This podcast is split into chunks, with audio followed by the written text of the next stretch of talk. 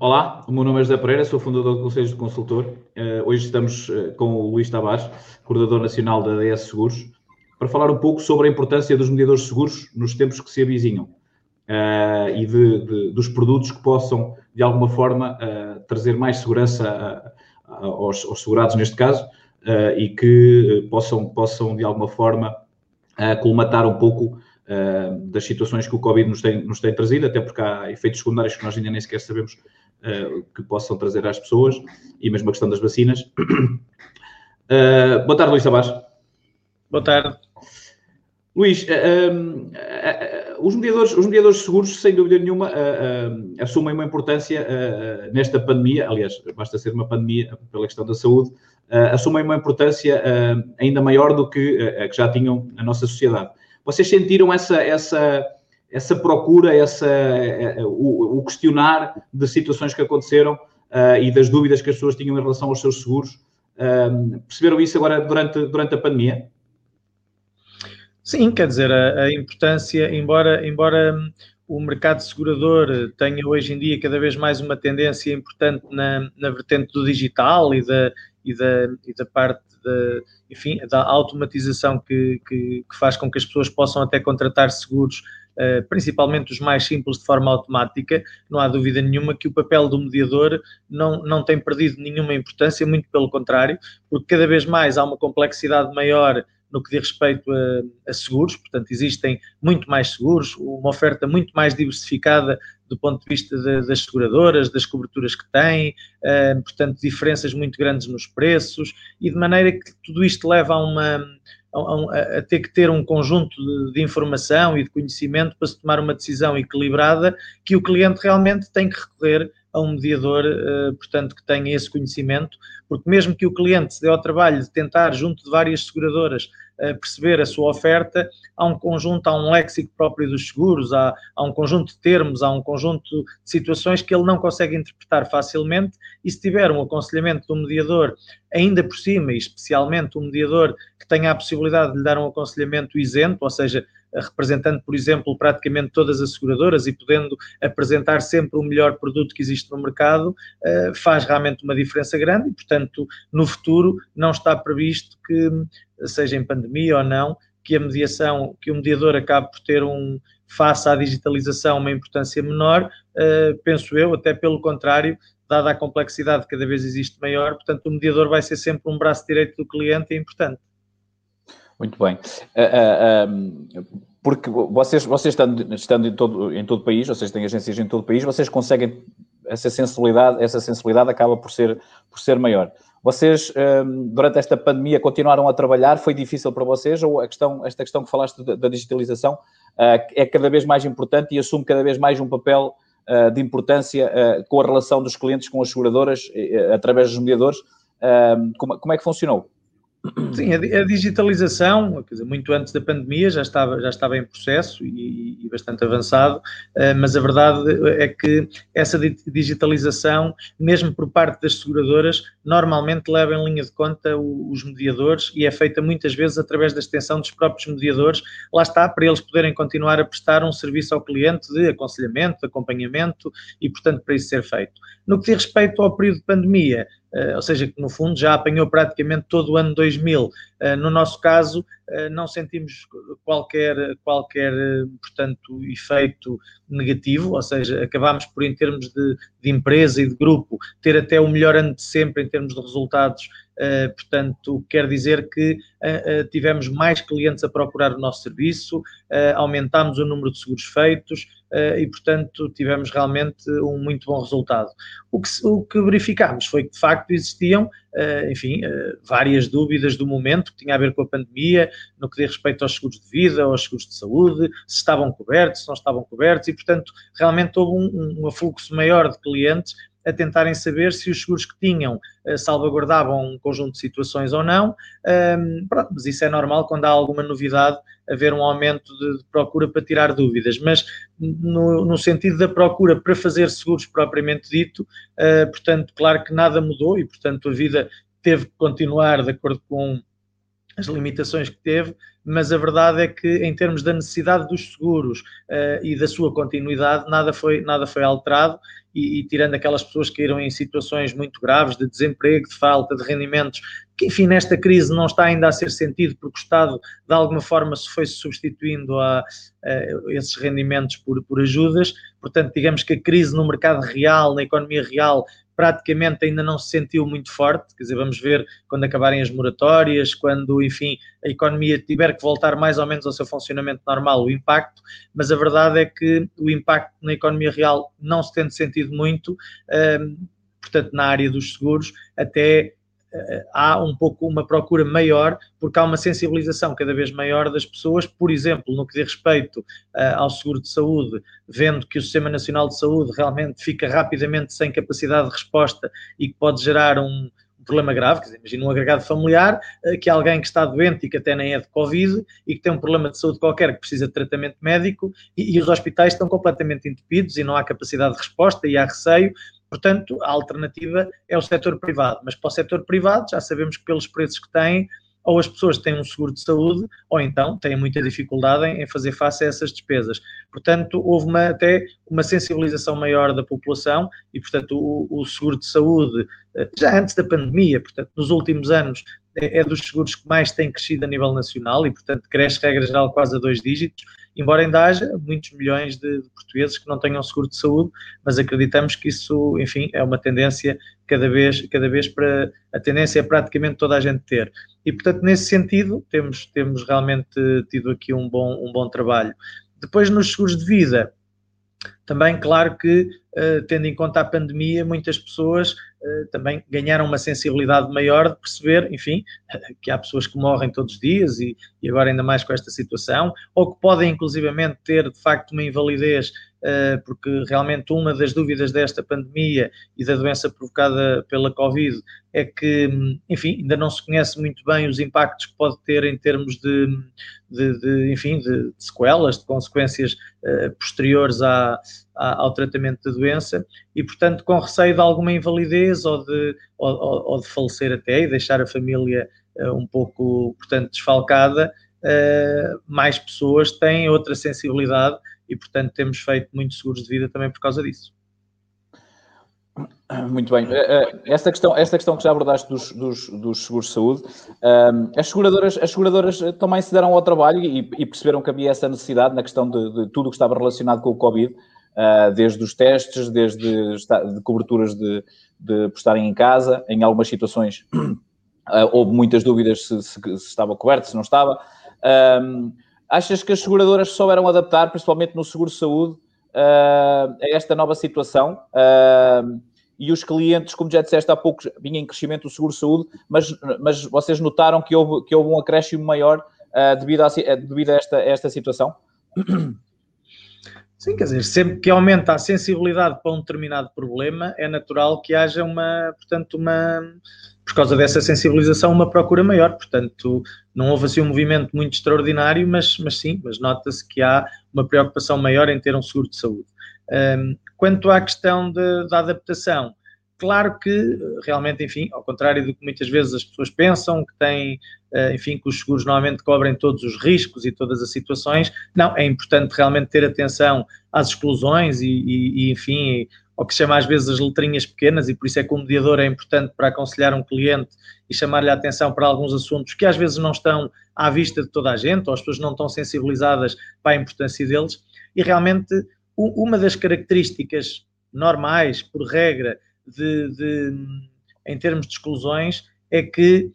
e em praticamente é transversal quase a todos os seguros, Uh, é que quando é declarado um estado de pandemia ou há uma tragédia acima de determinado nível em que o próprio Estado é obrigado a declarar estado de emergência ou há, há uma situação grave, por norma, atenção, que a esmagadora maioria dos seguros, uh, isso automaticamente passa a fazer com que exista uma exclusão dos efeitos provocados por essa grande tragédia, ou seja, os seguros não são obrigados a assumir, uh, portanto, no caso de saúde, portanto, inicialmente todos os seguros, por norma, uh, tinham o, o, tratamento da Covid ou os testes de diagnóstico ou o que seja, excluídos naturalmente, portanto, isso era uma exclusão. Claro que, entretanto, tendo em conta a duração que esta pandemia se começou a perceber que iria ter uh, e, e, e, os impactos que estava a ter, claro que rapidamente muitas seguradoras começaram a trabalhar no sentido de, uh, digamos que, excluir das exclusões esta questão eh, da, da, da, pandemia pelo, pelo Covid-19 e, portanto, muitas hoje em dia já assumem quer os testes de diagnóstico, quer uh, um possível tratamento, internamento por causa da Covid-19. Mas, de facto, quando a pandemia nos, nos chegou, uh, portanto, a regra era isso não estaria coberto nos seguros, nos seguros de uma forma geral. Mas isto é, portanto, é uma característica do, dos seguros de uma forma transversal, sei lá, mesmo no seguro automóvel, embora alguém possa ter um seguro contra, como se chama, todos os riscos, embora isso não exista, é, é, é o mais correto é o danos próprios, mas normalmente em grandes tragédias, quando existem problemas muito graves, isso é uma exclusão e, portanto, a seguradora já não irá pagar um carro, ainda que a pessoa tenha o seguro contra portanto, de danos próprios. E, portanto, na, nas casas, nos seguros de multirriscos também existem algumas exclusões, uh, dada a dimensão do problema que pode causar, ser, causado na comunidade, e, portanto, sim, aí acho que as seguradoras agiram bem, imediatamente, portanto, corrigiram aqui a posição, e hoje já muitas anunciam, e bem, que o seu seguro de saúde não exclui os tratamentos de internamento por Covid uh, e, inclusivamente, muitas assumem o, até os testes de diagnóstico. Sim, até porque isto, esta, esta, esta, esta situação que está a acontecer em todo o mundo, uh, em grande parte trouxe, trouxe mais lucro às seguradoras. Portanto, aqui nem se põe, porque normalmente essa questão da exclusão está porque parte do princípio que uh, se parte tudo, se destrói tudo, portanto há, há, uma destruição, portanto há uma cobertura. Neste caso, as pessoas ficaram em casa, portanto os carros estavam parados, Uh, os multirriscos também, à partida, não, não houve uma grande, uma, um grande custo. Portanto, eu acredito que as seguradoras também tenham essa, essa, Sim, essa parte. Em termos, em termos de sinistralidade, não há dúvida que, no âmbito geral, uh, houve uma melhoria, porque se há um abrandamento significativo da economia, da movimentação das pessoas, em todo o tipo de seguros, diminuiu bastante os sinistros e, portanto, isso fez melhorar os resultados das seguradoras. E pronto, e, rapidamente as seguradoras começaram a perceber que pronto, também como é que a doença, eh, portanto, se comportava, qual era o tipo de tratamentos e percebeu que realmente, enfim, assumirem eventualmente o tratamento de alguém eh, portanto não era assim um problema de, de, de, ordem tão grande e começaram a incluir, porque sim, essas exclusões, como dizias e bem, têm a ver com, com de facto com fenómenos que podem causar um prejuízo de tal ordem que uma seguradora não poderia assumir porque sob pena de ir à falência e, portanto, se há de facto um tremor de terra, um sismo de dimensão fortíssima, uma coisa é destruir uma ou outra casa e aí ok, as seguradoras vão assumir. Agora, se for uma tragédia brutal uh, que dizime uma cidade inteira, aí pois uh, não há seguradoras que vão, portanto, isso cai num âmbito de uma calamidade que faz parte de uma exclusão e, portanto, precisamente para defender que, enfim, a solvabilidade, senão era, era impossível segurar isso tudo. Muito bem, uma das coisas, uma das coisas que, foram, que, foram, que foi surgindo, e nós, um produto que é, que é nos muito caro aqui no Conselho do Consultor, foi a questão dos seguros vida associados ao crédito de habitação com a questão das moratórias.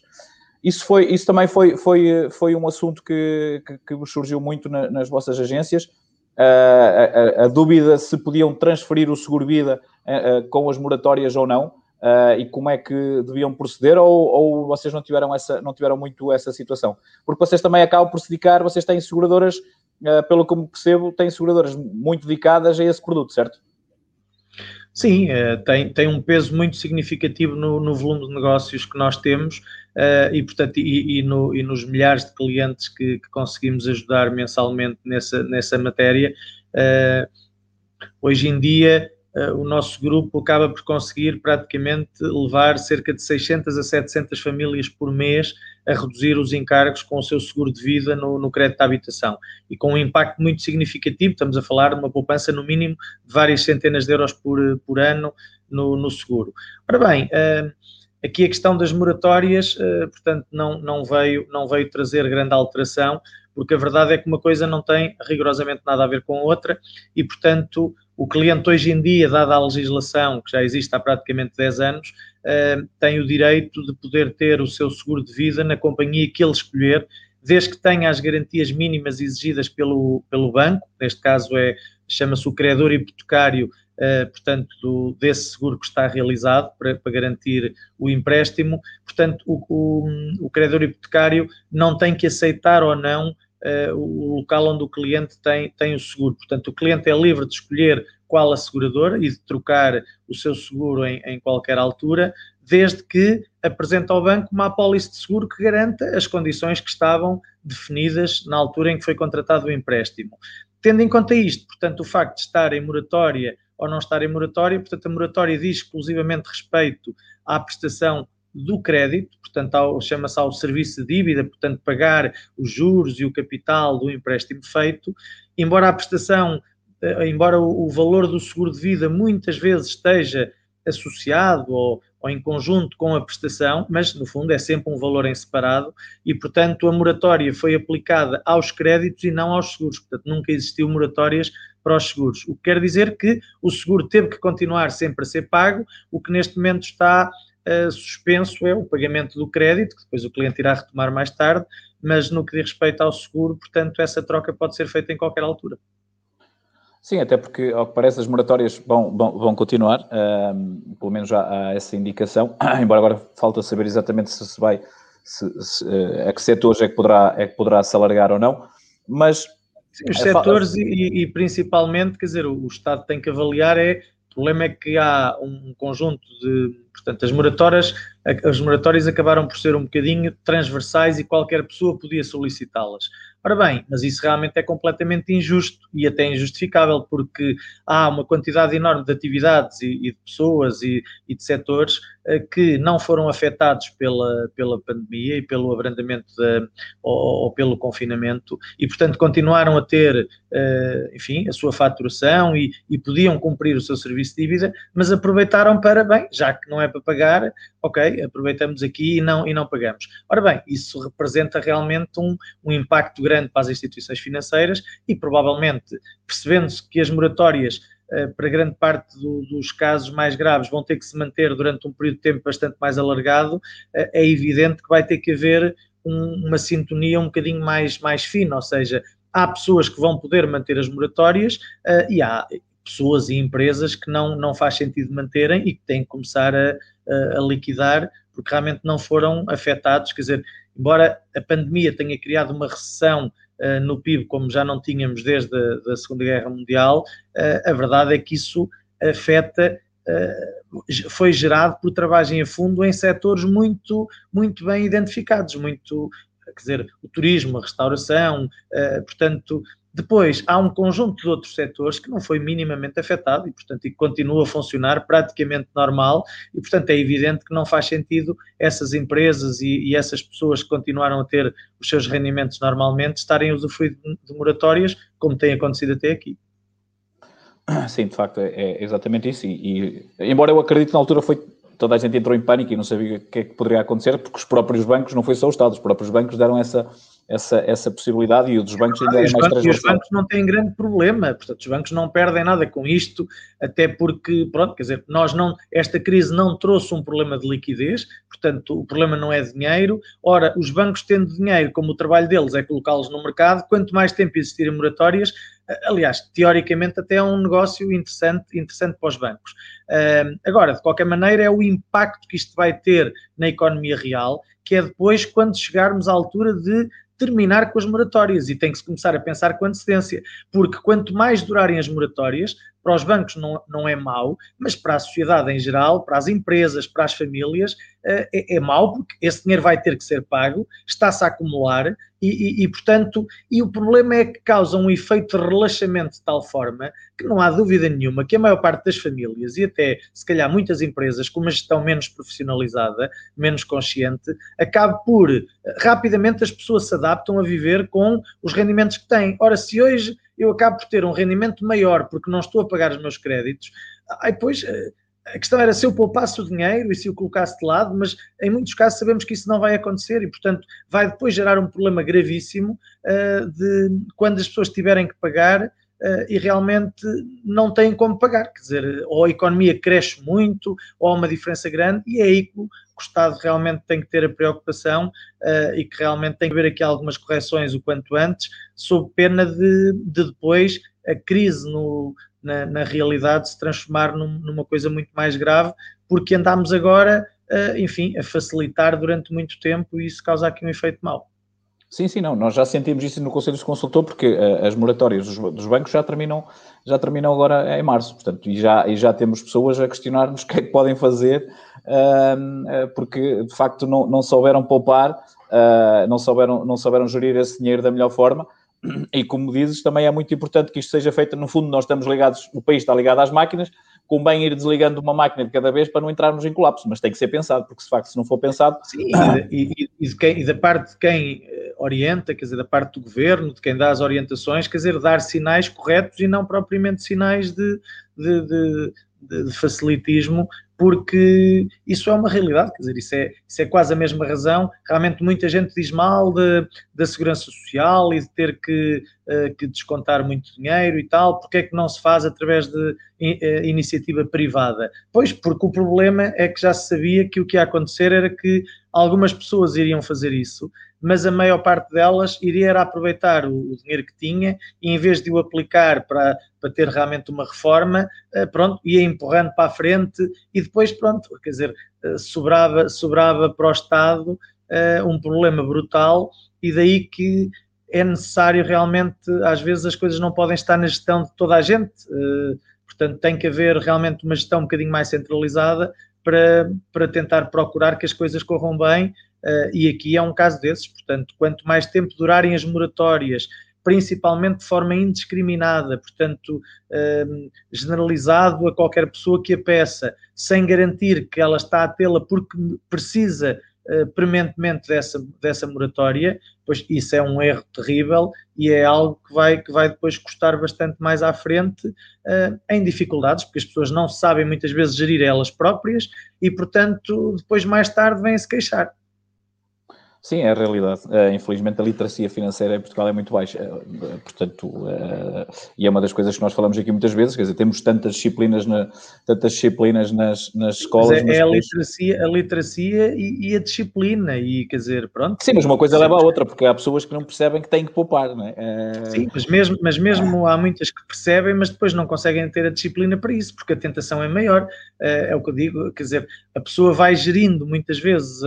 a sua capacidade financeira uh, através, através enfim, da disponibilidade que vai tendo e não tem a disciplina de realmente criar uma regra de poupança, de colocar o dinheiro noutro local que não esteja ali logo disponível e, portanto, a pessoa tem uma sensação de, enfim, de abundância e vai gastando. E depois, realmente, quando chega às vezes antes do final do mês e, e, vê que já quase já não tem dinheiro, é que começa então a, a, a, poupar alguma coisa e a ter alguma atenção. Uh, e pronto, alguns até dizem que o problema não é realmente ganharem pouco, é o mês ter muitos dias, portanto, é, tem um mês maior do, do que o, o ordenado. Uh, porque de início é tudo fácil, há muita abundância, e depois então começam a apertar. Agora, uma coisa ainda é a gestão disto num mês, que é uma brincadeira que se resolve. Agora, se estamos a falar de ser assim uma gestão na vida ou, ou num período muito alargado de vários anos, pois isso pode criar aqui uma dificuldade muito grande porque a pessoa nem está a medir bem que a seguir estes meses todos que não esteve a pagar, esse valor vai ter que ser pago, uh, sejam os juros, seja o capital, e portanto, quer dizer, acumulou um esforço de dívida maior que fica concentrado depois num espaço de tempo um pouco mais pequeno.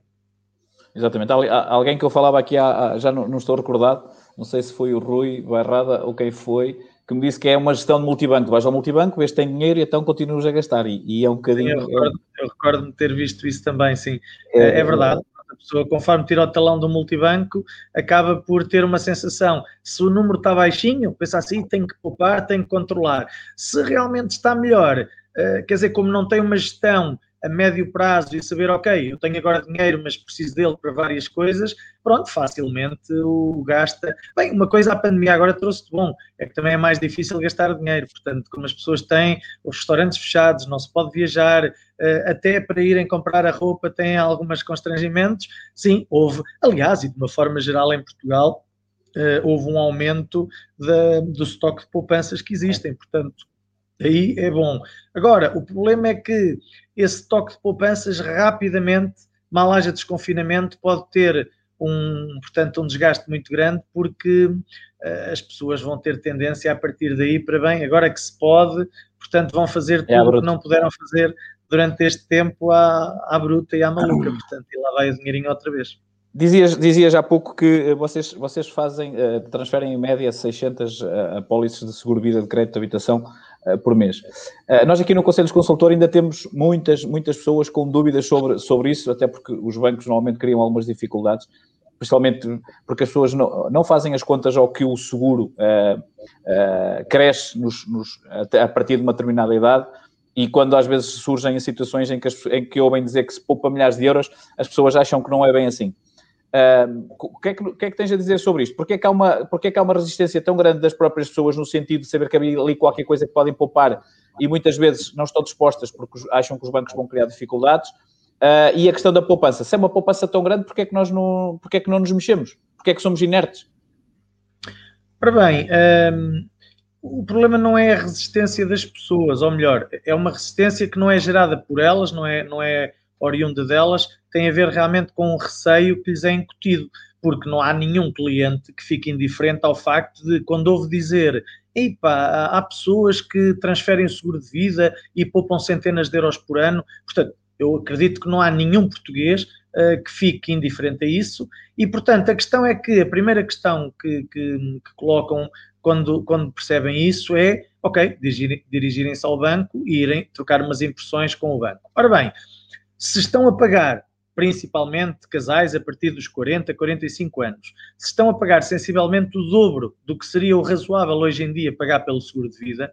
estão a pagar isso porque alguém está a ter essa margem de ganho. Esse alguém é a instituição bancária que tem o seguro com eles e, portanto, ora bem, é evidente que as pessoas não podem esperar e dirigirem-se ao banco que está a ter um ganho acima do normal com o seguro. Aliás, chega ao ponto do banco ganha mais dinheiro com o seguro de vida daquele cliente do que propriamente com o crédito em si, porque as taxas de juros estão de tal forma baixas que muitas vezes o banco praticamente não consegue ganhar dinheiro com o empréstimo em si. E o banco tem que ganhar dinheiro com, com o crédito que faz, portanto, empresta dinheiro para ganhar dinheiro. Ora bem, então tenta colocar à volta do empréstimo alguns outros produtos onde consegue ir buscar alguma margem. O seguro de vida é, por excelência, um seguro altamente rentável e importante para a banca, principalmente porque lá está, porque a banca continua a cobrar aos clientes um seguro de vida que, volto a referir, acima dos 40, 45 anos, hoje em dia é praticamente o dobro do que existem seguradoras em Portugal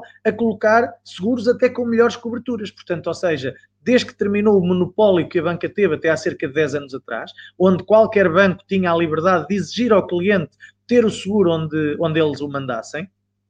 só a Comunidade Europeia, há cerca de 10 anos atrás, é que obrigou Portugal a transcrever uma diretiva europeia e a transformá-la em legislação em Portugal, onde veio proibir liminarmente isso. Portanto, não há nenhum banco que possa obrigar o cliente a ter o seguro onde, onde o cliente não quer, portanto, o cliente pode mudar. Agora, a questão é que existe realmente aqui uma grande desinformação, obviamente, porque se eu vou perguntar à parte que tem interesse nisso, que é o banco, se eu posso mudar o meu seguro, é evidente que o banco vai dar a entender, uh, principalmente se não for prescrito, porque aí é que falha também. Uma coisa são conversas tidas em que, enfim, não há registro, não há, não há testemunhas, e portanto eu pergunto ao meu gestor ou ao meu gerente, ei pá, eu ouvi falar, gostava de trocar o meu seguro, sei que podia poupar muito dinheiro, uh, e ele diz logo, pá, não pense nisso, porque olha que depois vamos ter que lhe aumentar o spread e tal. Portanto, isto dito assim é vulgar, é o dia-a-dia. dia a dia Enquanto que se, por exemplo, um cliente colocasse a questão de forma formal ao banco e, portanto, por exemplo, enviasse um e-mail para o seu gestor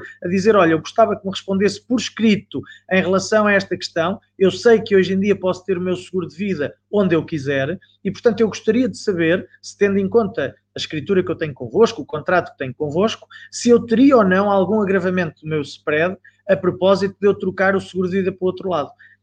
Com este formalismo resolveriam-se grande, a esmagadora maioria dos problemas, porque o banco nunca iria ter a, a, possibilidade de responder por escrito, que é uma coisa que depois pode usar-se de seguida numa, numa reclamação ao Banco de Portugal, por exemplo, ou assim, ou outra autoridade, a dizer uma coisa que não correspondesse à verdade. E a verdade é que, na maioria dos casos, o cliente não vai ter nenhum agravamento. Aliás, vamos lá ver, em bom rigor, o que a legislação há 10 anos veio trazer ao mercado é que é completamente ilegal e não pode ser aplicado hoje, ainda que esteja escrito nas escrituras, que um banco poderá agravar o spread a um cliente por ele tirar o seguro de vida ou qualquer outro produto de, que esteja em cross-selling. Isso hoje é ilegal e não pode ser aplicado e nenhum banco o fará. Agora, o que ainda existe alguma confusão é que o legislador acabou por deixar aberta uma outra porta, um pouco diferente, que é não está proibido que os bancos, quando concedem um crédito ao seu cliente, lhe permitam fixar um spread e depois atribuir-lhe uma bonificação que se manterá enquanto o cross-selling existir, ou o seguro de vida, ou de outros produtos. Portanto, o que quer dizer que, por causa, às vezes, de um ou outro caso, gera-se aqui, de uma forma geral, uma confusão, onde a maioria das pessoas poderia transferir sem ter qualquer perda de benefícios no crédito à habitação, e nós fazemos isso há centenas todos os meses, eh, mas, como as pessoas perguntam isso às instituições bancárias, claro que a resposta que vão ter está sempre enviesada e, e é uma resposta interessada. O que eu aí aconselho é que as pessoas procurem um aconselhamento isento, independente, ou seja, de, por parte da mediação e principalmente empresas de mediação especializadas nesta matéria, porque também essa é outra questão, quando perguntavas e bem, mas porque é que, sei lá, porque é que nós nos mexemos? Não nos mexemos quem? Os clientes? Bem, os clientes estão com uma informação errada dada pelos bancos. Depois, ok, mas a mediação não podia ter uma ação maior? A questão é que em Portugal existem cerca de 22 mil mediadores que trabalham todos os clientes que existem no país, mas desses 22 mil mediadores, apenas cerca de 3 a 4 mil têm esta possibilidade que estamos aqui a falar, que é levar o cliente a ter uma poupança a sério no seguro de vida. A esmagadora maioria dos mediadores tradicionais nem sequer trabalham com estas seguradoras que têm esta, esta, estes preços para o cliente. Trabalham com as seguradoras tradicionais também, generalistas, de, que fazem todos os ramos, e regra geral, essas, essas seguradoras em Portugal não têm a capacidade de fazer ao cliente esta melhoria de preço. Portanto, digamos que o mercado acaba por,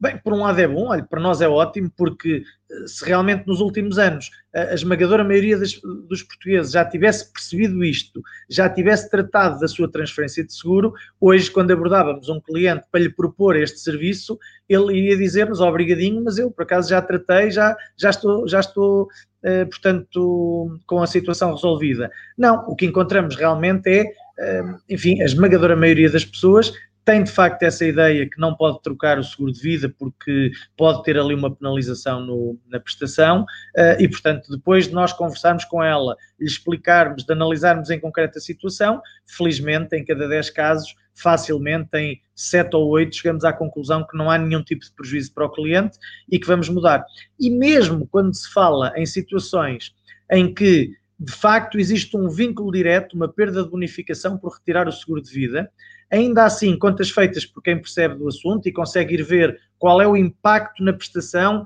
dessa tal perda de bonificação, comparando com o impacto na, na, redução do seguro de vida, o que acontece muitas vezes é que estamos a falar de aumentos de uma prestação de 4 ou 5 ou 6 ou 10 euros por mês,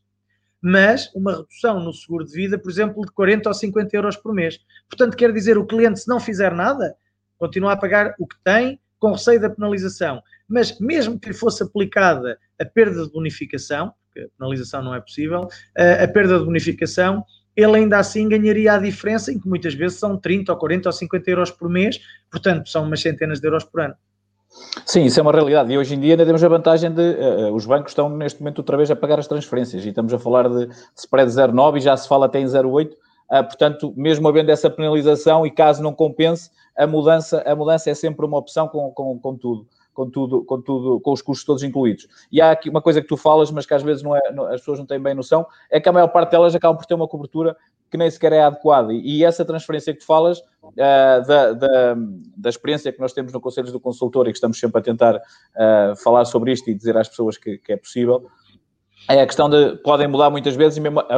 alteram a cobertura, sobem a cobertura e mesmo assim continuam a pagar menos. E isso é uma das coisas que, que, que é importante as pessoas perceberem e no tempo, nos tempos que aí vem, toda a poupança, toda a poupança, toda a poupança uh, pode fazer a diferença. Luís, diz-nos uma coisa, vocês estão em todo o país, o vosso projeto uh, é um projeto já com uma dimensão considerável. Achas, achas que a mediação, aliás, o facto de vocês terem crescido uh, faz sentido. Faz sentido neste momento Uh, imagina que alguém que está, aliás, está muita gente a sair da banca, uh, há muita gente que neste momento está, está